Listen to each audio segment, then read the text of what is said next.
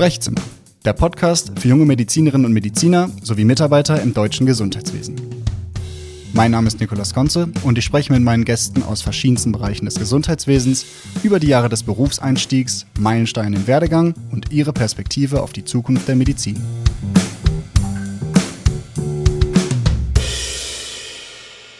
Hallo und herzlich willkommen, liebe Zuhörerinnen und Zuhörer. Schön, dass ihr wieder eingeschaltet habt. Herzlich willkommen im Podcast Sprechzimmer. Wir sind mittendrin in der aktuellen Staffel. Wir reden über medizinische Versorgungszentren und wir blicken hier insbesondere auch auf das Feld der Allgemeinmedizin, weil sich da aktuell besonders viel tut und weil es sehr spannend ist zu beobachten, in welche Richtung die Reisen hier weitergehen kann. Wir befinden uns im dritten von fünf Interviews in der aktuellen Staffel, bedeutet Halbzeit und ich freue mich auch heute wieder einen Gast begrüßen zu dürfen, einem jungen Mediziner, der selber in einer Hausarztpraxis tätig ist und wissenschaftliche Arbeit damit verknüpft, berufspolitisch auch tätig ist. Ich begrüße ihn ganz herzlich heute zum Interview. Pascal Null Derik, schön, dass du dabei bist. Hi.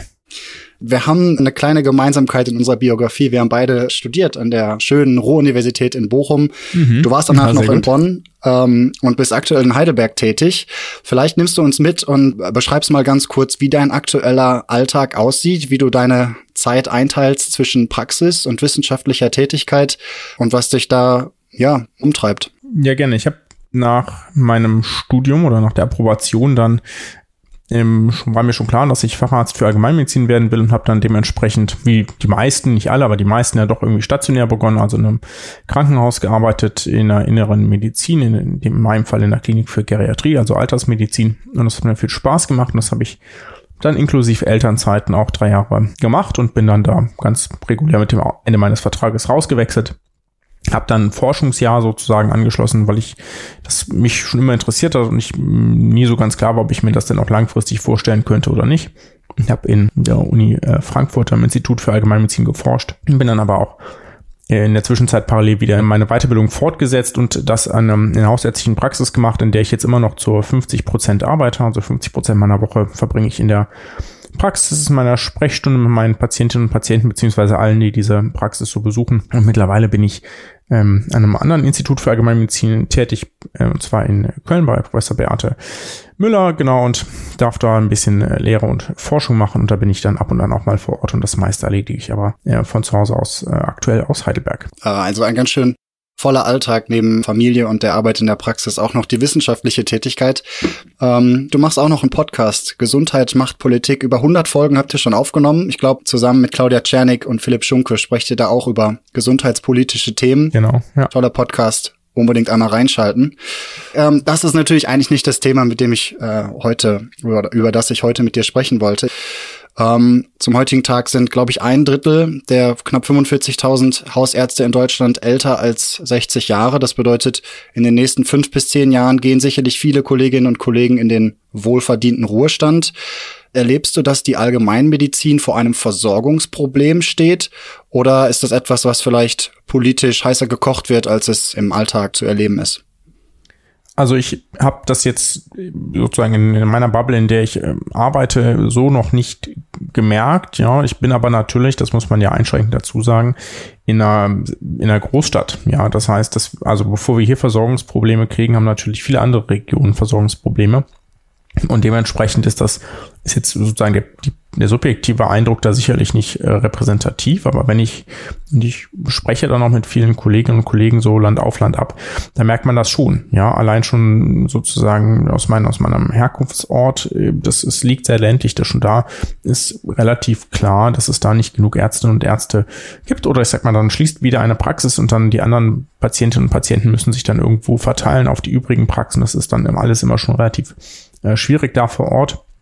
Und mit der Perspektive, dass viele ähm, Hausärztinnen und Hausärzte in Rente gehen werden, wird es natürlich schwierig. Ja, ich bin relativ optimistisch, dass wir, also jetzt nicht, dass wir das komplett abgefangen kriegen, aber dass es zumindest ein bisschen weniger drastisch wird, als ja, vielleicht aktuell zu befürchten ist, weil zumindest die Zahlen der Facharztanerkennung für Allgemeinmedizin seit nach so einem Tief, ich glaube, das war so 2011, 2013 herum, war so ein Tief äh, angelangt, seitdem kontinuierlich wieder steigen und jetzt nicht mehr irgendwie stagnieren auf einem niedrigen Niveau, sondern ansteigen. Und auch die Anzahl der geförderten Weiterbildungen in der Allgemeinmedizin kontinuierlich äh, steigt. Und das ist ich habe da meine Spekulation, warum das ist, aber das ist ein Faktor, der mich tendenziell äh, positiv stimmen lässt, dass das schon etwas ist, was ein bisschen weniger dramatisch von der absoluten Anzahl wird. Jetzt ist natürlich noch die spannende Frage, verteilen die sich dann nachher so, dass überall auch Ärzte und Ärzte zur Verfügung stehen? Und das ist natürlich nochmal eine äh, viel schwierigere Frage. Aber von den Köpfen her würde es wahrscheinlich ein bisschen weniger ja, drastisch, als es aktuell aussieht. Du sagst, du sprichst mit vielen Kolleginnen und Kollegen. Das ist sicherlich auch auf deine berufspolitische Tätigkeit zurückzuführen. Habe ich in der Einführung äh, kurz verschwiegen und hole ich jetzt nach. Du bist auch im Vorstand für Öffentlichkeitsarbeit der Jungen Allgemeinmedizin Deutschland, was früher für die BVMD, die Bundesvertretung der Medizinstudierenden, tätig ähm, und hast zusätzlich noch eine Rolle als Sektionssprecher Digitalisierung in der Deutschen Gesellschaft für Allgemeinmedizin. Wenn du mit jungen Kolleginnen und Kollegen sprichst, Hast du ein Bild, hast du einen Eindruck, wie die stehen zum Thema oder zur Frage Niederlassung nach der ähm, abgeschlossenen Weiterbildung? Kommt das in Frage? Und wenn ja, in welchen Strukturen wünschen die sich das? Welche Arbeitsmodelle streben die an? Also da gibt es schon relativ, ähm, naja, relativ klares Wissen, was man so, so ich sag mal, auf, auf individueller Ebene mitkriegt und auch relativ klare Daten zu. Es gibt zum Beispiel das äh, Berufsmonitoring Medizinstudierende, das erscheint alle paar Jahre. Ähm, und das äh, gibt relativ gute Daten über die Studierendenschaft und die ist ja dann auch nicht mehr so weit von, von sozusagen der Weiterbildung entfernt. Und auch da, wenn man dann zum Beispiel sich Umfragen des Marburger Bundes anschaut oder Umfragen, die die Jade selbst mal gemacht hat, äh, je nachdem, welchen Abschnitt es jetzt geht, dann sieht man schon, dass die, ähm, äh, dass die Leute quasi zum einen familienfreundliches Arbeiten suchen, also etwas, mit dem jetzt nicht nur Familie, sondern auch Freizeit, äh, Freunde, Familie sich ähm, gut vereinbaren lässt. Und deswegen, das ist jetzt hier, kann ich ja ruhig hier sagen, meine persönliche Hypothese, entscheiden sich dann auch einige im Verlauf ihrer Facharztweiterbildung für die Allgemeinmedizin, obwohl sie das vielleicht gar nicht vorher unbedingt vorhatten, weil sich dann doch in der Klinik vielleicht darstellt, dass es mit den ganzen Diensten vielleicht auch eine Unflexibilität in der Klinik relativ schwierig zu vereinbaren ist oder manchmal schwierig zu vereinbaren ist.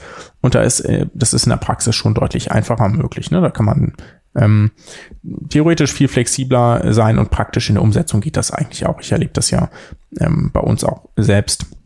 Wenn man jetzt darauf guckt, wie, wie wollen die so arbeiten und jetzt da zum Beispiel so ein bisschen Richtung Niederlassung schielt, dann gibt es schon relativ klare Punkte. Das eine ist etwas, was vor allem Medizinstudierende, wo man das zeigen kann, ist, dass es da schon relativ große, ähm, vielleicht auch unbegründete, aber die Sorge ist nun mal da, irgendwie Sorge vor ähm, den finanziellen Aufwänden gibt. Also Sorgen, dass das irgendwie nicht passt, dass das alles so teuer ist dass man sich da irgendwie, wer weiß wie verschuldet. Ähm, jetzt ist natürlich die Frage, äh, wie dieser Eindruck zustande kommt, ob die irgendwie das schlecht wahrnehmen im Studium oder ähm, dass es da, dass es da so finanzielle Sorgen gibt. Und dann gibt es auch sicherlich, und das ist, glaube ich, so ein generationelles äh, Ding, schon den Wunsch, der wird jetzt nicht so explizit abgefragt, aber den nehme ich immer wieder wahr in Diskussionen, dass man sich nicht so gerne so schnell festlegen möchte.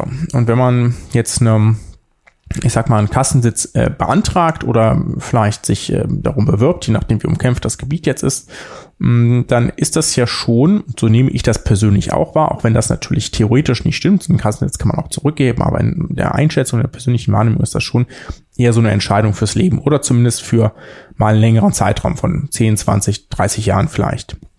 Und diese Festlegung, dann häufig ja auch mit deutlichen Investitionen verbunden. Ja, wenn man jetzt nicht schon Praxisräume übernehmen kann, braucht man Mitarbeiter, braucht das Möbeljahr, muss sich damit rumschlagen, wie man jetzt seine Steuer machen muss, braucht einen Steuerberater etc., die ganze IT. Also man muss ja wirklich auch ein bisschen was in die Hand nehmen, ein bisschen was aufbauen.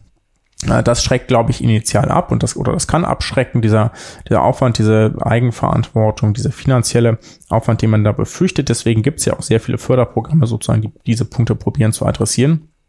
Und das ergibt sich natürlich, oder man hat viele von diesen Sorgen nicht, wenn man äh, angestellt arbeitet. Und das ist auch ein Punkt, weswegen es sehr viele Ärzte und Ärzte gibt, die dann zwar ähm, fertig mit dem Fahrrad sind, sich aber nicht in der gleichen Anzahl niederlassen, wie das vielleicht früher der Fall war, auch vielleicht weil dieses Konstrukt gar nicht so ähm, gar nicht so ausgeprägt war, aber sehr viele probieren dann doch eben eine Anstellung zu finden in einer Gemeinschaftspraxis oder in einer pra ähm, oder Berufsausübungsgemeinschaft oder eben in einem medizinischen Versorgungszentrum, weil es da natürlich viele Dinge gibt, um die man sich nicht kümmern muss, wie zum Beispiel irgendwie Mitarbeitergespräche führen oder eben äh, irgendwelche steuerlich rechtlichen Sachen oder so und eben ähm, natürlich auch weniger finanzielles Risiko selbst hat. Ich möchte vielleicht noch einen Punkt ergänzen, der da auch so ein bisschen mit reinspielt. Wir haben jetzt natürlich Generationen gehabt. Ich sage jetzt nicht, dass das bei allen so ist, aber vielleicht schon bei einigen, bei denen es vollkommen normal war und vielleicht auch ausgereicht hat, dass eine Person gearbeitet hat und die andere musste nicht in der Beziehung arbeiten oder hat sich vielleicht nur um die Familie gekümmert oder war dann vielleicht auch Praxismanagerin oder so. Ne? Das ist so der ich sag mal so ein bisschen Stereotyp und das tue ich vielleicht dem einen oder anderen auch Unrecht, aber ich habe das schon bei vielen ähm, so gesehen. Und das ist in unserer Generation jetzt natürlich ein bisschen anders. Da arbeiten oder wollen doch zumindest meistens beide arbeiten und jetzt ist das natürlich sehr davon abhängig, wo die andere Person, mit der man denn in einer Beziehung ist zum Beispiel oder sich Familie gründen kann oder vorstellen kann oder vielleicht schon gegründet hat, den Job bekommt. Wenn die dann zum Beispiel wenn man dabei zum Beispiel auf eine, ich sag mal, auf eine bestimmte Großstadt festgelegt ist oder auf einem bestimmten Ballungsgebiet, weil man da sonst, äh, weil das sonst irgendwie nicht passt für die Familiensituation, dann sucht man sich natürlich auch, weil als Ärztin oder Arzt kann man ja fast überall arbeiten, ähm, denn vielleicht auch da irgendwo einen Job. Und dann sagt man, naja gut, dann mache ich halt jetzt keine Praxis auf, weil das passt gerade in unserer Lebenssituation nicht oder das, da müssten wir jetzt rausziehen, damit das irgendwie sinnvoll pendelbar ist oder so. Und äh, dann mach, dann lass, gehe ich eben irgendwo in eine Anstellung. Ne? Verdiene ich auch irgendwie Geld, ist auch irgendwie nicht kein schlechtes Geld, was dabei zustande kommt. Und dann äh, gibt es da nochmal diesen, diesen Punkt, der vielleicht auch eher dazu führt, dass Leute äh, möglicherweise eher eine Anstellung bevorzugen als eine äh, selbstständige Niederlassung. Ja, sehr richtig. Du hast eine Menge an Aspekten angesprochen. Und der jetzt für uns interessante Begriff ist natürlich gefallen. Medizinische Versorgungszentren zielen genau darauf ab und sagen, wir bieten eine neue Form der Trägerschaft für Praxen, in denen Ärztinnen und Ärzte in Anstellung arbeiten können und wir ihnen diese gesamte Flexibilität ermöglichen, weil wir die administrative Tätigkeit abnehmen. Zunächst mal allgemein ein, ein Konzept, was hier den Forderungen oder den Vorstellungen entgegenkommt. Was passiert jetzt, wenn Investoren mit Dutzenden Millionen Euro hinter solchen medizinischen Versorgungszentren stehen, um die Gründung und die Skalierung zu ermöglichen? Was passiert dann? Welche Gefahren siehst du für ein Fach wie die Allgemeinmedizin? Ja, Genau, also die, vielleicht erstmal nochmal ganz kurz, prinzipiell gibt's MVZ ja irgendwie seit 20 Jahren oder fast 20 Jahren, ne? sind die offiziell irgendwie, gibt's gibt's die in der, als Versorgungsform und das sind natürlich absolut gesehen immer noch relativ wenige. Ne? Irgendwas sind das so fünf Prozent oder so aller, aller Praxenarten oder so in Deutschland. Also nominell gesehen sind es immer noch weniger, aber natürlich in bestimmten hm, Regionen, wo es sich eben lohnt, so ein MVZ zu halten, kann das natürlich auch eine, äh, eine sinnvolle ähm, Sache sein. Und das, deswegen verstehe ich auch jeden, der da irgendwie Lust drauf hat zu arbeiten. Das ist ja auch, ob es jetzt irgendwie Arztgruppen gleich ist oder nicht, ja, kann ja auch irgendwie spannende, spannende Austauschmöglichkeiten etc ähm, ermöglichen. Und dann kommt äh, der Punkt, den du gerade schon genannt hast. Ja, das ist irgendwie, die haben sich relativ, mm, ja, ähm, wie soll man sagen, irgendwie relativ langsam angewachsen die, und jetzt in der letzten Zeit aber dann auch nochmal viel stärker äh, zugenommen, die Anzahl der MVZ und darunter eben auch irgendwie Investoren, getriebene Investoren, ähm, sozusagen bedingte MVZ. Und da gibt's schon ähm, Bedenken, so sowohl jetzt irgendwie von meiner persönlichen Seite als auch zum Beispiel von der jungen Allgemeinmedizin. Hm, also, dass man natürlich ein bisschen die Sorge hat, dass dann jetzt nicht wie jemandem, der das irgendwie aus, aus ärztlichem Interesse aufbaut, ähm, Sorge hat, dass da, dass es sozusagen auch mehr um finanzielle Hintergründe geht, ne, das ist, der Investor macht das, speckt da jetzt ja nicht Geld aus Spaß rein, sondern er möchte damit ja dann irgendwann im Verlauf für irgendwas verdienen. Das ist ja seine Aufgabe als Investor. Das ist jetzt auch äh, gar nicht schlimm. So funktionieren Investoren eben. Aber das bedeutet eben auch, dass möglicherweise die Gesundheitsversorgung, also die quasi die Gelder, die man entweder als im Solidarsystem zusammengetragen hat oder eben dann im, im privaten System zusammengetragen hat, dafür genutzt werden, dass irgendwo Gewinne ausgeschüttet werden. Und das ist etwas, was ich mm, in dieser Form und die junge Allgemeinmedizin in dieser Form auch nicht, nicht gut findet. Ja, ähm, das sozusagen möglicherweise auch mal hilfreich sein kann, um irgendwo Versorgungslücken zu schließen, wenn da jemand dann irgendwie sagt, naja gut, also bevor niemand was ist, ähm, bauen wir hier ein MVZ auf.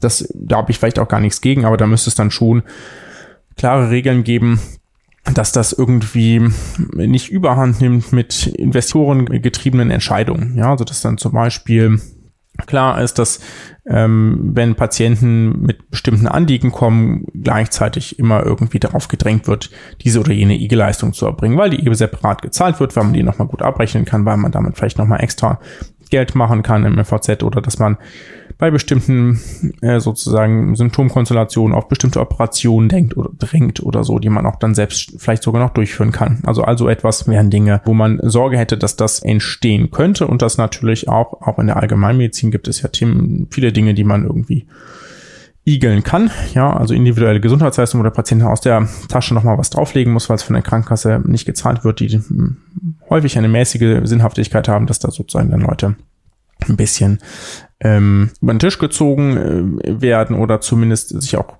gar nicht genau wissen, was sie da denn jetzt unterschreiben, ob das wirklich so sinnvoll ist, aber eben da jetzt auch keine andere Möglichkeit haben und da dann eben Ja sagen und das äh, Geld eben zahlen und ähm, das MVZ eben Zusatzgeld macht, was ähm, sonst vielleicht quasi das, das, das medizinische ähm, Leistung eben nicht anhand der Sinnhaftigkeit der Notwendigkeit entschieden werden, sondern eben aus wirtschaftlicher Sicht entschieden werden. Das sollte natürlich äh, nicht der Fall sein. Ähm, Versorgungsengpässe, die bestehen, du hast schon darauf hingewiesen, die sind tendenziell eher im ländlichen Bereich und nicht in den Großstädten, wo aktuell eine Vielzahl der medizinischen Versorgungszentren ihre ersten Praxen eröffnen. Hamburg, Berlin, äh, München, Düsseldorf, Frankfurt. Ähm, wie schätzt du die Sorge einiger politischer Meinungsbildner ein? Ähm, denkst du, das ist auch ein Faktor, der zu Ungunsten der allgemeinen Patientenversorgung sich darstellt? Oder ist das vielleicht nur ein temporärer Effekt der ersten Niederlassung, den wir da beobachten? Also ich kann es denen ja gar nicht verübeln, dass die probieren dahin zu gehen, äh, wo es das meiste Geld gibt. Ja, das machen jetzt ja andere Ärzte auch so. Ne? Also ähm, wenn man jetzt selbst in der Stadt guckt, selbst in Berlin könnten, also ich weiß jetzt nicht genau, von wem du redest, aber die könnten sich ja wahrscheinlich auch in einem Stadtteil niederlassen, der tendenziell eher unterversorgt ist. Aber das haben sie ja wahrscheinlich tendenziell eher nicht getan, ja. Ähm, genauso wie äh, dann in Städten ja auch Ärzte und Ärzte eher, ich sag mal, eher lukrativere Stadtteile bevorzugen mit ihren Praxen. Das ist jetzt ja ähm, schon immer so gewesen, ja. Ähm, und dementsprechend ist das nicht wunderlich, gerade wenn man damit Rendite machen will, dass das eben da, da natürlich auch passiert, ja. Aber sinnvoll wäre es natürlich gerade äh, Investitionen sozusagen äh, da zu tätigen, wo es eben tatsächlich gebraucht wird. Aber damit kann man wahrscheinlich nicht so schnell so gutes Geld machen und dementsprechend ist das weniger attraktiv. Und wenn ich an der Stelle einhake, im ersten Gespräch äh, mit Sebastian Vorberg, Fachanwalt für Medizinrecht, hatten wir über den über einen ähnlichen Punkt gesprochen. Ähm, und er hat formuliert, dass in WIC oder aus seiner Sicht ähm, das ja eigentlich auch eine gute Steuermöglichkeit darstellt. Er sagte, Kassenärztliche Vereinigung oder die ähm, Bundespolitik, die Landespolitik kann ja im Prinzip Anreize so schaffen, dass sich ähm, niederlassungswillige ähm, Privatärzte oder aber auch medizinische Versorgungszentren äh, dort ansiedeln, wo die Versorgung eigentlich gebraucht wird. Wenn du jetzt mal von einer Positivvision ausgehst, wie kann so eine Handreichung aussehen? Also wie können sinnvolle, vielleicht auch gesetzliche Regularien geschaffen werden, um diese neuen Versorgungstypen genau dahin zu lenken, wo wir sie auch eigentlich brauchen? Ja, ich finde, ähm, es gibt da quasi zwei Punkte, die man auch ein bisschen voneinander abgrenzen muss. Das eine sind, glaube ich, investorengetriebene MVZ, die vor allem irgendwie über, naja, das sind ja meistens Krankenhaus-MVZ, also die irgendwo sich ein Krankenhaus oder ein Krankenhausteil gekauft haben und dann darüber quasi beliebig viele MVZ in ganz Deutschland erstellen können, theoretisch, ja, so, das ist rechtlich möglich.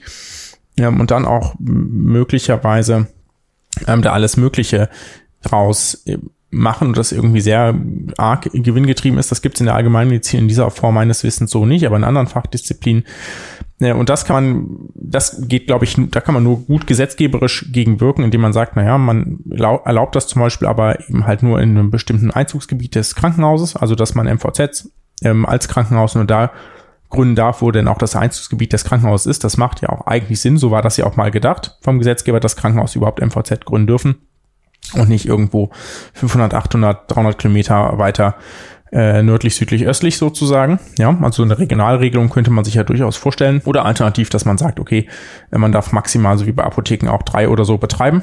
Ne? Da gibt's also Apotheker dürfen ja auch, ähm, ich weiß nicht genau, aber ich glaube nicht mehr als ähm, drei Apotheken ähm, betreiben und diese Filialen, die sozusagen, die müssen auch, eine davon muss auf jeden Fall auch persönlich geführt werden und so. Also gibt's auch Reglementierung, dass, dass das nicht dass das nicht monopolisiert oder oligopolisiert wird sozusagen. Und Ähm, das andere, wenn man jetzt probiert, das anzureizen, das ist natürlich so ein bisschen schwierig, weil das von KV zu KV abhängt und das dann hier oft schon so läuft, ähm, so ein bisschen aus dem Nähkästchen vielleicht. Wenn man da früher reingehen will als Investor, dann macht man das so, dass man schon bevor jemand diesen Kassensitz abgibt, mit dieser Person darüber verhandelt und er sagt, pass mal auf, wenn du deinen Kassensitz abgeben willst, ich leg dir so und so viel Geld dafür hin. Ja? Ähm, und dann läuft das nämlich nachher gar nicht mehr über die KV, sondern der sagt, pass mal auf, der KV, ich würde meinen Kassensitz gern zurückgeben und ich habe folgende Nachfolger und meistens haben die so eine Art Nachfolgerregelung, also dass die den Nachfolger auch vorschlagen dürfen. Und dann ist der äh, Nachfolger eben schon drin und dann ist das eben dieser Investor, ja. Also das ist der kluge Weg des Investors, ja. Ich will jetzt hier keine Tipps geben, ne? Aber so, dann umgehst du komplett, dass da irgendeine regulatorische Schiene greift. Und da müsste man dann schon entweder sich Regeln schaffen, dass man guckt, ähm, also entweder, dass man das trotzdem immer ausschreibt, wenn es jemand ist, der irgendwie keiner keine natürliche Person ist, ja, sondern eben eine juristische Person. Ähm, oder ähm, man kann das natürlich vielleicht auch generell untersagen für bestimmte Gebiete, wo man sagt, da gibt's schon äh, sozusagen eigentlich ausreichenden Umfang an Ärztinnen und Ärzten. Oder ähm, wenn jetzt ein Sitz sozusagen frei würde und alle bewerben sich darum, sehe ich nie so ganz, wie man das irgendwie rechtsstaatlich sinnvoll verbieten kann, dass sich auch jemand ähm, der, ich sag mal jetzt, Investoren getrieben ist oder Investor ist, äh, verbieten kann, dass der sich da auch drum bewirbt. Man kann natürlich intern regeln, dass der nur, dass das nur greift, wenn alles andere irgendwie nicht klappt oder so, aber ob das dann nachher gerichtsfest ist, das ähm, ja, kann ich, kann ich nicht beurteilen. Das überlassen wir den Juristen, aber vielen Dank für deine Einschätzung an der Stelle. Sehr, sehr, sehr, sehr spannend. Zum Abschluss, wenn du jetzt an junge Medizinstudierende sprichst, vielleicht auch in deiner Tätigkeit am Lehrstuhl oder mit jungen Kollegen, die sich mal bei dir in der Praxis vorstellen und gucken, wie die Hausarzttätigkeit so aussehen kann, kannst du denen Mut machen zur Niederlassung, zur Laufbahn als Allgemeinmedizinerin, als Allgemeinmediziner? Was hast du denen sozusagen mit auf den Weg zu geben? Worauf können die sich freuen? Wovor müssen die Sorge haben? Genau, also Sorgen müssen die erstmal keine haben, das probieren wir auch immer zu transportieren. Ne? Das ist eben zum einen macht, also wenn man sich bewusst für das ärztliche Studium entschieden hat, für ein Medizinstudium, dann und dann macht das normalerweise auch Spaß. Das ist ein richtig toller Beruf, der ist total erfüllend. Und das merkt man in der Hausarztpraxis, insbesondere weil man Patienten auch über eine lange Zeit sieht und immer wieder sieht, wobei man da schon alles geholfen hat. Ne? Ähm, das ist schon eine, eine total erfüllende Tätigkeit und man muss sich erstmal auch keine Sorgen machen, äh, gerade wenn man jetzt Lust hat, sich niederzulassen, aber echt Sorge hat vor diesem ganzen Bürokratiekram und wie man da an was kommt und so. Da gibt es äh, da kann man sich überall informieren, man kann überall anrufen. Es ist unterstützt eigentlich äh, gefühlt fast jede Einrichtung dabei, sich um niederzulassen. Die KV, gerade wenn man jetzt in den ländlichen Bereich geht, hat da tolle, eigentlich fast jede KV, äh, tolle Förderprogramme, Beratung zur Niederlassung. Es gibt jetzt in der Allgemeinmedizin vom Deutschen Hausärzteverband beispielsweise so ein Werkzeugkastenniederlassung für junge Kolleginnen und Kollegen, die fertig sind mit der Weiterbildung, für die das jetzt ein Schritt ist, dass die einfach so ein bisschen lernen, wie, wie geht denn das, äh, was muss ich denn alles beachten. Also gibt es total viele tolle Weiterbildungsangebote, dass man da auf diesem Weg nicht allein ist und nicht das Rad jedes Mal neu erfinden muss. Da gibt's für vieles schon Schablonen und für vieles die äh, Dinge, die man sich abgucken kann und äh, wird da eigentlich auch gut an die Hand genommen ja, schön, dass du da Mut machen kannst. Ähm, ich glaube, mit den Worten muss ich nicht viel hinzufügen. Und ich bedanke mich nochmal ganz herzlich, Pascal, dass du dir heute Zeit nehmen konntest, mit uns zu sprechen für deine Einschätzung. Und ich freue mich schon auf die nächsten Folgen in eurem Podcast. Ich wünsche dir alles Gute und nochmals vielen Dank, äh, dass du heute Zeit hattest. Ja, gerne. Danke für die Einladung. Sprechzimmer. Der Podcast für junge Medizinerinnen und Mediziner sowie Mitarbeiter im deutschen Gesundheitswesen. Mein Name ist Nikolas Konze und ich spreche mit meinen Gästen aus verschiedensten Bereichen des Gesundheitswesens über die Jahre des Berufseinstiegs, Meilensteine im Werdegang und ihre Perspektive auf die Zukunft der Medizin.